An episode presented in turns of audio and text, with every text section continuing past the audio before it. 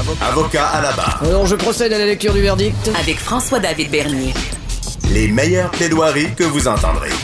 Cube Radio. On continue sur l'affaire George Floyd, la condamnation de Derek Chauvin euh, pour meurtre. Et euh, on voulait, à avocat à la barre, se pencher sur l'aspect vraiment policier, dans la tête d'un policier. Euh, cette condamnation-là, c'est quoi les effets sur le terrain? Euh, on en parle avec Daniel Kérou, chroniqueur en affaires policières. Bonjour, Daniel. Bonjour, maître. Et, et, et, je dois dire, euh, policier à la retraite, j'ai oublié ce bout-là, c'est important. oui, euh, c'est mieux de dire à la retraite parce qu'il y en a qui disent des fois, je suis un ex-policier. On n'est pas ex, on est on reste, ouais, comme les juges, on reste à vie euh, policier. oui, c'est ça. bon, puis le, le policier, c'est, je voulais avoir ton opinion. Euh, condamnation, euh, on peut dire historique. Euh, est-ce que tu penses que ça, ça va aider la cause? Est-ce que certains policiers qui, qui, qui, étaient trop ou qui étaient trop agressifs ou qui pouvaient dégainer trop vite, ça, ça, peut les, les freiner? Est-ce que c'est un bon exemple? Je pense pas, François, que c'est un bon exemple. Okay. Derek Chauvin était un cas, selon moi, euh, je dirais pas que c'est un cas isolé aux États-Unis, parce qu'il y en a beaucoup aux États-Unis. Euh, c'est un cas isolé de caractère violent chez les policiers. D'ailleurs, ses confrères, euh, écoute, j'avais jamais vu ça, moi, dans l'histoire de la police. Euh, des confrères allaient témoigner contre un autre police. Tu sais, écoute, on, on, on se le cachera pas, là. Il y a une culture chez la police où ce que souvent euh, on parle pas beaucoup quand il arrive ces affaires-là. Euh, il y a un petit peu de protection souvent qui se fait. On aime mieux plutôt se taire que que, que ça y aille trop loin. Mhm. Mais dans ce cas-là, vraiment tout le monde, même le chef de police est allé parler contre Chauvin disant que c'était une personne compliquée. Ce qui me surprend quand j'entends ça. Mhm. Comment ça se fait ce gars-là n'a pas été discipliné avant ça? Comment ça qu'il n'a pas été mis dehors avant ça? Parce qu'on on semblait connaître cette condition-là, là, ce, ce caractère-là de Chauvin. Effectivement. Et puis, euh, on semblait dire qu'il était pas apprécié de ses confrères. On s'en est déjà parlé. Il y avait probablement un leadership négatif Mhm. envers le groupe.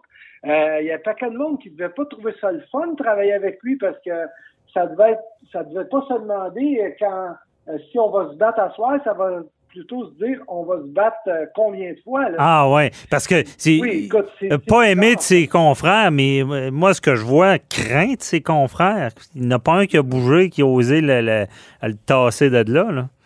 Personne ne l'a supporté. Mais là, il faut faire attention parce que dans la scène euh, où ce qu'on voit là, des images, on, on, on voit quand je pense que quoi, une dizaine de minutes qu'on voit, on voit des policiers debout qui réagissent pas. Ça, ça pourrait être simplement que les policiers, fallait qu'ils protègent la scène parce que il devait avoir du monde qui devait vouloir euh, sauter sur Chauvin là, parce que euh, tout le monde n'était pas d'accord avec ce qu'il faisait. Puis je veux juste te rappeler, la fin de semaine dernière, à une station de métro à Montréal, il y a eu une intervention sur une personne de race noire où ce que deux euh, inspecteurs de métro sont intervenus parce qu'il y a une personne qui n'avait pas payé son droit de passage et puis qu'elle s'est enfuie et ça l'a tourné à la bagarre et les gens sont intervenus pour aider la aider la, la- personne qui était en infraction.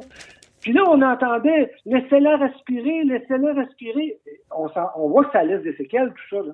Mhm. Ben, c'est ça. Les, les gens peuvent intervenir, eux, ils protègent la scène, mais on se demande tous quand même pourquoi il y a, tout le monde se pose la question pourquoi personne en neuf minutes se dit pas il va manquer d'herbe de vrai. tu sais. Il semblait, il semblait le craindre, moi, ce que je vois, euh, ou pas vouloir le contredire. Sinon, euh, je sais pas. Si c'est pas. Ouais, ben. Écoute, François, c'est dur, on n'est pas là. Hein, on Ouais. pas sur les lieux. Mais le, là, il est au sol. Il- n'arrête pas de, de- de se plaindre ou de demander qu'il veut respirer, qu'il veut respirer. Est-ce qu'on lui accorde beaucoup de crédibilité? Moi, je pense qu'on n'a pas accordé de crédibilité à Floyd. Puis là, évidemment, ben aujourd'hui, il y a du monde qui s'en mord des pouces. Ouais. Mais puis euh, Chauvin qui, qui de ce qu'on voit des images qui a la tête dans les airs, qui trouve quasiment ça drôle, puis il est deux mains dans les poches, euh, on s'aperçoit qu'on respectait pas beaucoup la personne qui, était au sol, puis on devait pas euh, croire ce qu'il était en train de, dire, dire qu'il manquait d'air, puis finalement, ben, il est décédé. Ouais. Puis, euh, c'est de se dire comment ça, il... parce que tu nous avais déjà expliqué dans une autre chronique là, que le, genou au cou, c'est vraiment pas une pratique, comment dire, autorisée. Euh, Oui. Lui, pourquoi un policier décide d'un coup d'être plus que moins? là? Mais tu sais, on parle souvent, tu sais, la, la prise de l'encolure. C'est Mhm. pas une pratique autorisée non plus, mais dans des cas extrêmes, on peut peut-être s'en servir si on, on est en train de perdre le contrôle. Dans le cas du genou, dans le cou ou dans le dos, c'est une technique qui peut peut-être être utilisée dans des cas extrêmes, mais on parle de 15-20 secondes, là, le temps de mettre les menottes. Tu ne crées pas de dommages euh, graves en faisant ça. Tu sais, c'est- n'es pas capable d'observer ton bâton télescopique pour lui faire un contrôle articulaire. Tu l'amènes au sol, tu le maintiens, tu lui mets une note, c'est réglé, on n'en parle plus. Ouais. On l'assit puis on le maintient là. là. Mais là, c'est pas ça qu'ils ont fait. Ils l'ont gardé au sol pendant 20 minutes et plus. Ben, c'est en fait ce qu'on a vu là. On a eu, on a eu un cas en 1990, hein, le cas Barnabé, où ce que en- les policiers à Montréal, euh, il y a eu un cas qui ressemblait à ça, où ce qu'on l'avait emmené au sol et puis que finalement il a perdu conscience, puis il a été un an dans le coma, puis il est finalement décédé. Mais ça ressemble à des causes. C'est pour ça que maintenant on n'enseigne plus vraiment ça de faire Mhm. ce genre d'approche-là. Mais tu sais, quand ça va pas bien, François, là, on fait une arrestation puis ça va pas bien, on veut que ça y aille bien le plus vite possible.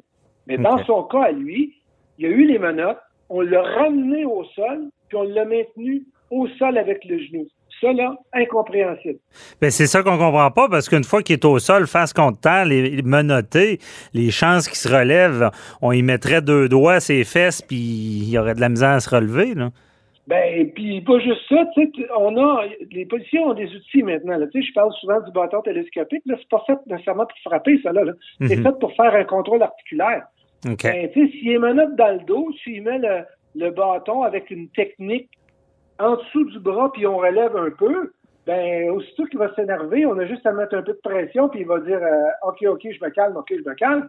Mais c'est pas ça qu'on a fait, on l'a gardé à plein ventre, puis il a manqué d'air. OK. Mais toi, dans ton analyse, là, en tant que policier à retraite, tu regardes ça parce que tout le monde veut, veut pas se poser la question comment un policier peut en arriver à vouloir tuer son. Parce que là, il est condamné pour meurtre, là. Donc, une, une forme d'intention de, de- de- d'enlever la vie, là. Euh, comment qui, ça peut se passer dans sa tête? Euh, c'est, du racisme pur et dur, puis il voulait sa mort ou? Ben, c'est sûr qu'on n'a pas les mêmes philosophies au Québec qu'aux États-Unis. Je pense pas que l'aspect racial est si élevé au Québec qu'aux États-Unis parce qu'on on le voit beaucoup là-bas. Euh, de ce qu'on a pu comprendre avec toutes les, les, les, les séquences d'informations qu'on a eues par le passé là, de, de Floyd et de Chauvin, ils se connaissaient depuis longtemps. Euh, il y avait quand même euh, des anim- une animosité entre les deux parties. Et puis Chauvin, moi je pense que tu sais, il porte bien son nom, là, il était Chauvin, il voulait, sa- il Mhm. voulait vraiment la tête de l'autre. Écoute, euh, Parce que tu l'as dit, là, il se connaissait là, en plus. là. Oui, il se connaît ça. Là. Bon. Chauvin, il la trouvera pas facile en prison. Là. Il va être sous protection. lui. Oui, c'est, ça, c'est la question. C'est ça, on ne l'envoie pas en prison comme un détenu normal. là.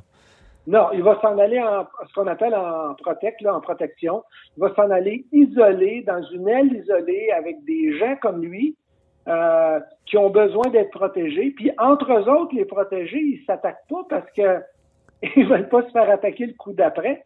Donc, Ouais. euh, euh, ils s'aiment pas nécessairement, mais souvent la protection, là, il y en a qui pensent, ah, ils ont à belle vie, ils sont en protection. Non, non. Il y a bien des places, c'est 23 heures sur 24 dans ta cellule, là, parce que si tu sors de là, tu vas Mhm. rencontrer quelqu'un avec un pic en quelque part, puis euh, il va te faire la peau. là. OK, parce que une personne euh, comme Chauvin, là, euh, en prison, normale, va vivre quelques heures là, avec toute la polémique qui est autour de ça. là. Tout à fait. Et puis, euh, écoute, euh, lui, il est- on s'entend qu'il vienne de, de tuer quelqu'un euh, qui est dans le milieu criminalisé, parce que c'était euh, Floyd, c'était quelqu'un qui était quand même dans le milieu criminalisé, il était connu du milieu. Mhm. Puis Chauvin, c'est une police qui est pas respectée du tout, puis pas respectée de la police non plus. Fait que Ouais. euh, je donnerais pas l'autre sa vie en dedans, moi, là. OK, bon, on comprend bien qu'il va être protégé. Euh, il nous reste environ deux minutes, mais l'effet sur les policiers, parce que depuis ou en même temps qu'on le condamnait, euh, c'est ça que je disais tout à l'heure, tu as Andrew Brown, qui est un père de 10 enfants, âgé de 40 ans, Caroline du Nord, s'est fait tirer dessus. Là, on ne connaît pas toutes les circonstances. Tu as Makia Bryant, qui est, qui est une fille, là, on, on a vu une vidéo dans les médias, qui semblait vouloir qui avait un couteau entre les mains, s'est fait abattre de quatre coups par les policiers. Est-ce que les policiers, ça ne changera pas grand-chose au final? Ça dépend des villes, je te dirais. Euh, Il y a des endroits où ce que euh, je pense qu'on commence vraiment à avoir une, euh, une, euh, une approche qui va être différente de la police. Il va y avoir de la formation qui va être donnée. Il va sans doute avoir des recommandations qui vont être données. Mais il reste encore que dans les petites villes où ce que le, raci- le racisme est très présent, ils l'auront pas facile. Il faudra pas qu'ils fassent une gaffe trop souvent parce que ça va vraiment mal tourner. Mhm. D'ailleurs, c'est ce que j'ai eu peur que ça tourne mal euh, suite au, au verdict. Et heureusement, ça a bien été parce qu'il y a eu une condamnation euh, de meurtre. Mhm. Et euh, aussi, il y avait cette histoire-là du petit gars qui, avait qui a tiré des coups de fusil, qui s'est sauvé. Il a tiré son arme à terre, s'est fait abattre. Euh, J'imagine ça dans des situations. Il nous reste pas de temps, excuse, mais je veux, je veux savoir, parce que Chauvin, c'est toute l'histoire, 10 minutes. On dirait qu'on. C'est grave là, quand l'arme à feu est utilisée, mais que c'est comme si c'était pire quelqu'un qui avait la chance de se raviser, tandis que ça se passe tellement vite avec les autres qu'on va moins s'arrêter là-dessus, je sais pas. Ça se passe trop vite présentement aux États-Unis, puis il y a tel- tel- tellement une culture d'armes à feu là-bas qu'à partir du moment que quelqu'un a une arme dans les mains, une arme à feu, euh, il n'y a pas personne qui laisse de chance à personne. Mhm. Écoute, très rapidement, là, le 911 aux États-Unis, ils vont dire à quelqu'un qui appelle, qui dit que quelqu'un veut rentrer chez eux, ils vont lui demander, puis ça, on a des, on a des vidéos de ça, des écoutes. Avez-vous une arme à feu? Oui, s'il rentre, tirez-le. Ah ouais, à ce point-là, c'est ça. On prend pas de chance. Comme cette policière-là, elle l'a vu avec un arme, il a tiré. Elle se demande pas s'il l'a encore ou s'il s'en est débarrassé aux États-Unis. Là. OK. Non, non. Je comprends bien. Ouais. Ben, tout qu'un dossier. Ah ouais, on va, on va s'en reparler, mais c'est intéressant d'avoir ton point de vue. Merci beaucoup, euh, Daniel Cléroux. puis On, on se reparle. euh, On va, on va suivre euh, comment ça se passe avec ce dossier-là. Merci, M. Bernier, mais c'est une bonne condamnation. Oui, je pense que c'est historique et euh, ouais.